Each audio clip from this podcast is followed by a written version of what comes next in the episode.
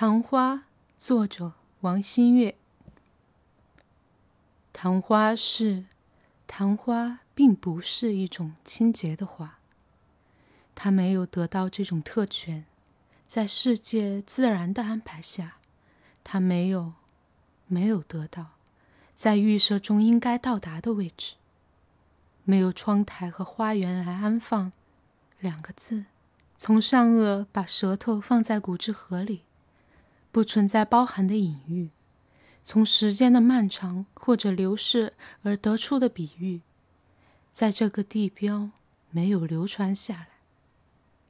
昙花依然，昙花虽然开放了，过于饱足的心灵不得不开花。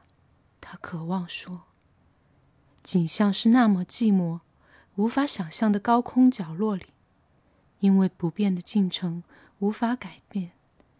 到了时候，就吐出无人察觉的身影，气息，它扩散开了，只能张开，银白的身体核心，颜色也是他们给予的。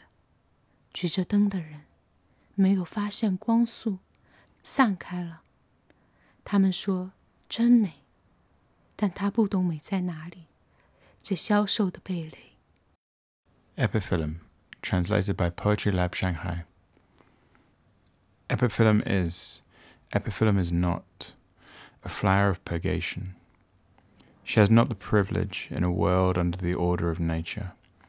She has not, has not received a presupposed position, and no window sill or garden to be placed upon. Two words, storing the tongue in a box of bone from the maxilla.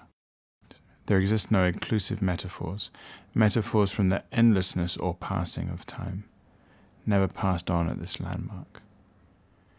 Epiphyllum as before. Though she has now bloomed, an oversatiated soul has to bloom. She concludes with passion. The sight thus lonesome, somewhere high up and unperceivable. Because unalterable processes can't be altered when it's time, they just spill imperceptible groans, breaths starting to dissolve. Only the core of a silver body can be stretched. The colours were distributed by them too. People holding lamps, discovering no light, dissolved. They say, What beauty? But they don't understand where the beauty lies.